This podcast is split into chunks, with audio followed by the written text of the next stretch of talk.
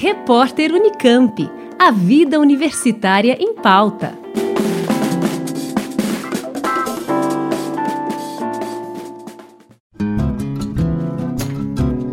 As vacinas contra o coronavírus estão sendo aplicadas no país, mas algumas notícias têm trazido dúvidas e inseguranças para algumas pessoas.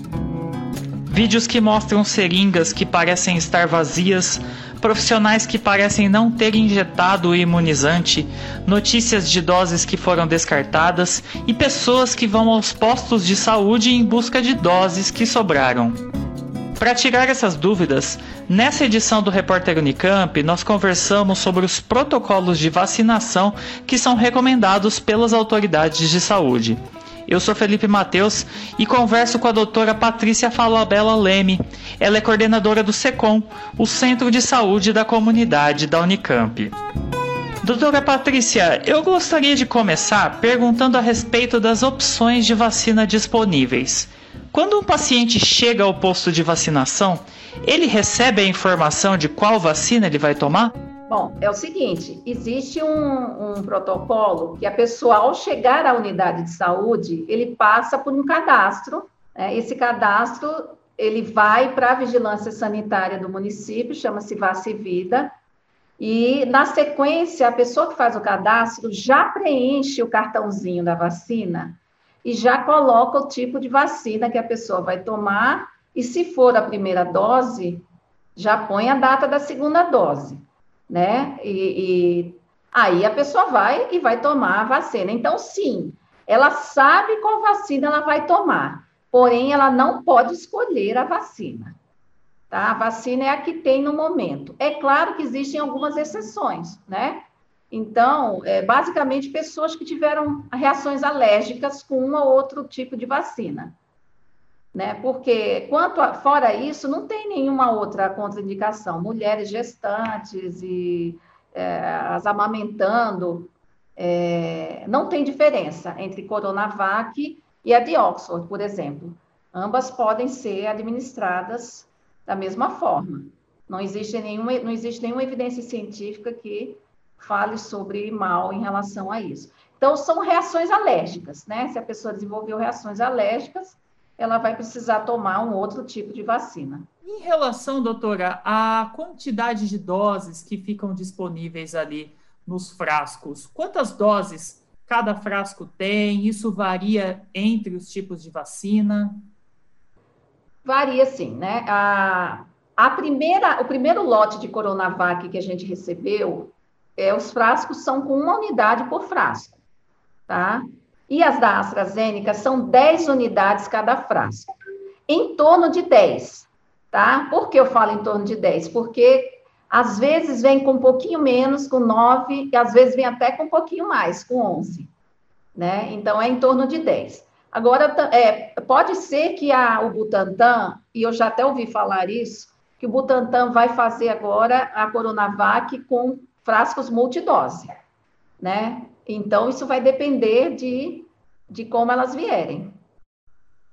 E pode ser que sobre uma é, doses de vacina ao longo do dia ali em que está se vacinando, principalmente com esses frascos em que, em que a quantidade ali de vacina é suficiente para mais de uma dose. E nesses casos, qual que é a orientação para os profissionais de saúde? Olha, eu, eu, eu digo assim, é, orientações até para a gestão, viu? Para o planejamento dessa vacinação, né? Porque se você tem frascos de multidose, que dão em torno de 10 doses, se você fez um agendamento, se, por exemplo, tem, tem lugares que fazem por agendamento. Né? Então, quando estiver chegando próximo dos últimos do agendamento, pelo menos os últimos 15, né, você tem que esperar juntar 10 para você abrir um frasco de 10 doses, né?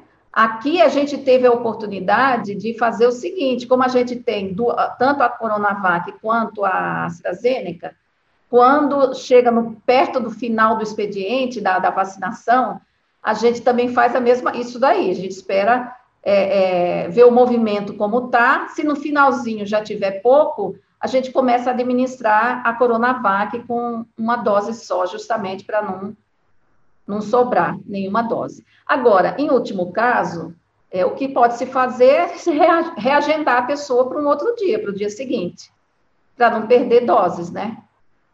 Entendeu? Então, tudo é questão de planejamento e, e direcionamento mais acertado das doses. A gente viu recentemente Uh, principalmente na cidade do Rio de Janeiro, ali o que o episódio que acabou ficando conhecido como Xepa da vacina, né, de pessoas que chegavam no fim do dia ali de vacinação para tentar aproveitar alguma dose que tenha sobrado no frasco, para que não se desperdice essa, é, esse insumo é, que é utilizado para vacinação.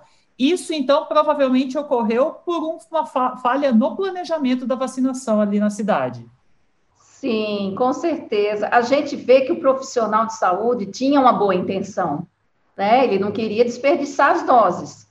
Só que é o seguinte, é, ao mesmo tempo que você vai dar, você acaba dando para quem? Para pessoas que não são do grupo que deveriam estar sendo vacinadas naquele momento. Então, de qualquer forma, é um erro de estratégia, é, vai causar malefício de alguma forma, né? Então, se você está vacinando idosos e, e, chega no final, você dá para um, alguém que está passando na rua, que tem 15 anos de idade ou 20, enfim, você tirou daquele grupo que estava planejado também. Então, é questão de planejamento mesmo, né? De você é, é não deixar sobrar, ah, principalmente no final do horário de vacinação. Doutora, ainda em relação a essa questão desse número de doses, é comum ou é possível é, que a pessoa chegue para ser vacinada e as seringas já tenham sido deixadas prontas? Isso é uma prática comum em programas de vacinação? Como é que funciona esse, esse passo a passo ali, até de otimização de serviço? Sim, isso é uma prática comum, né? Ah, para você agilizar, quando você tem várias pessoas de uma vez, então uma fila gigante de, de pessoas, então é muito comum que se, que se aspirem em seringas individuais e coloque-se na é, no, no, lugarzinho onde guardam as vacinas com a temperatura adequada e você vá administrando já com a seringa pronta. Lembrando que não pode ultrapassar seis horas depois de aberto o frasco, não pode ultrapassar seis horas, tá? Mas é, nós aqui no SECOM, aqui na Unicamp, nós optamos por não fazer isso. Então, o que, que nós fazemos? Nosso protocolo é depois que faz o cadastro, como eu falei para você no início, da recepção, a pessoa sabe qual é a dose que vai tomar, nós aspiramos, nós mostramos o frasco para a pessoa e nós aspiramos na hora, na frente, para a pessoa ver. Né, o que ela está tomando e justamente a dosezinha que são que é meio ml, né?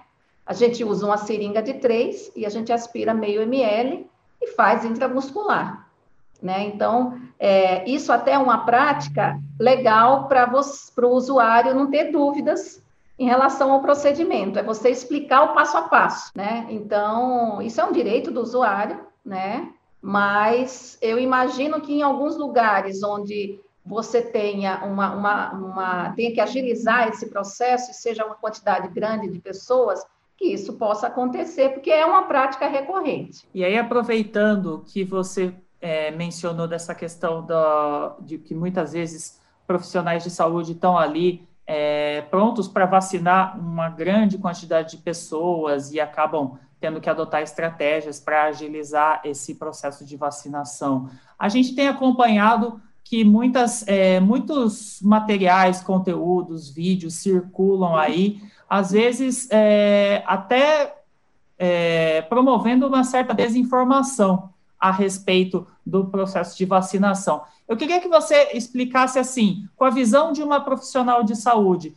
Muitas vezes esses, esses erros, essas falhas, também podem ocorrer por uma questão de falha técnica, de falha humana, né? E nesses casos, qual que é o procedimento correto até para a pessoa que está acompanhando, às vezes, um parente idoso ou é um profissional aí de saúde que está dentro do grupo prioritário e que está recebendo a vacina? Então, você tocou num ponto fundamental, que é o diagnóstico é, do que está acontecendo. Então, eu, se eu sou uma pessoa que vou ser vacinada e acho que observei alguma coisa que eu, que eu não acho que estava certo, né? Lembrando que eu sou leiga, mas posso não ser, eu posso até ser uma, um profissional de saúde que está sendo vacinado também. É, a conduta mais adequada é procurar a enfermeira padrão que está ali responsável. Né? Porque geralmente quem está aplicando são técnicos de enfermagem, mas podem ser outras classes.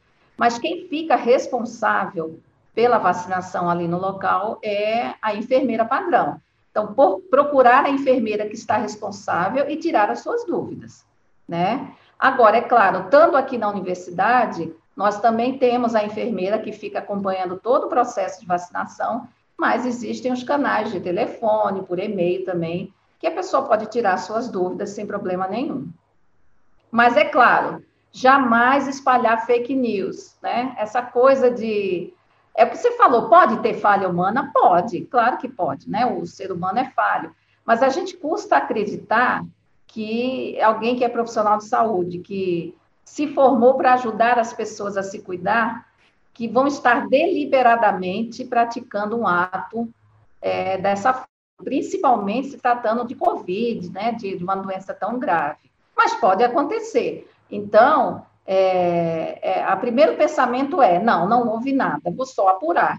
Provavelmente é, eu, eu que estou enganado, a gente sempre tem que pensar isso, né? Porque, e mais claro, tendo dúvida, você vai, vai apurar. Se realmente houve o erro, aí essa pessoa vai ser submetida aos órgãos que, que, que são os necessários, né, para a apuração dos fatos, o Conselho de Ética, a própria unidade de saúde que trabalha, enfim, né? Mas, é, mas não espalhar esses fake news. Por quê? Porque isso cria um movimento anti-vacina. Né? Isso reforça o movimento anti-vacina, na verdade, que já existe esse movimento, a gente sabe, né? Não vou entrar em detalhes, vou apenas lamentar, mas é, à medida que a gente cria essa coisa de, ah, eu não, eu tenho medo da vacina, aí o outro vai e fala, não, mas não estão dando, estão dando soro, estão jogando fora isso gera um reforço negativo para a pessoa não se vacinar. É uma forma também de, é, de demonstrar essa confiança e o apoio aí ao trabalho dos profissionais de saúde que já estão nessa linha de frente no combate à Covid e agora estão na linha de frente também nesse trabalho de imunizar o máximo de pessoas possível, né? Sim, sábados, domingos, feriados, né? Trabalhando de dia, de noite, então, com certeza, a nossa missão é essa, a nossa missão é cuidar, não é atrapalhar. Tá certo, doutora. Eu agradeço a sua participação com a gente no Repórter Unicamp e obrigado pelos seus esclarecimentos. Eu agradeço, disponha sempre. Vacina para todos. No portal Unicamp e nas nossas redes sociais você encontra outras reportagens, entrevistas e informações sobre as vacinas contra o coronavírus. Felipe Mateus para o repórter Unicamp. Rádio Unicamp, música e informação de qualidade.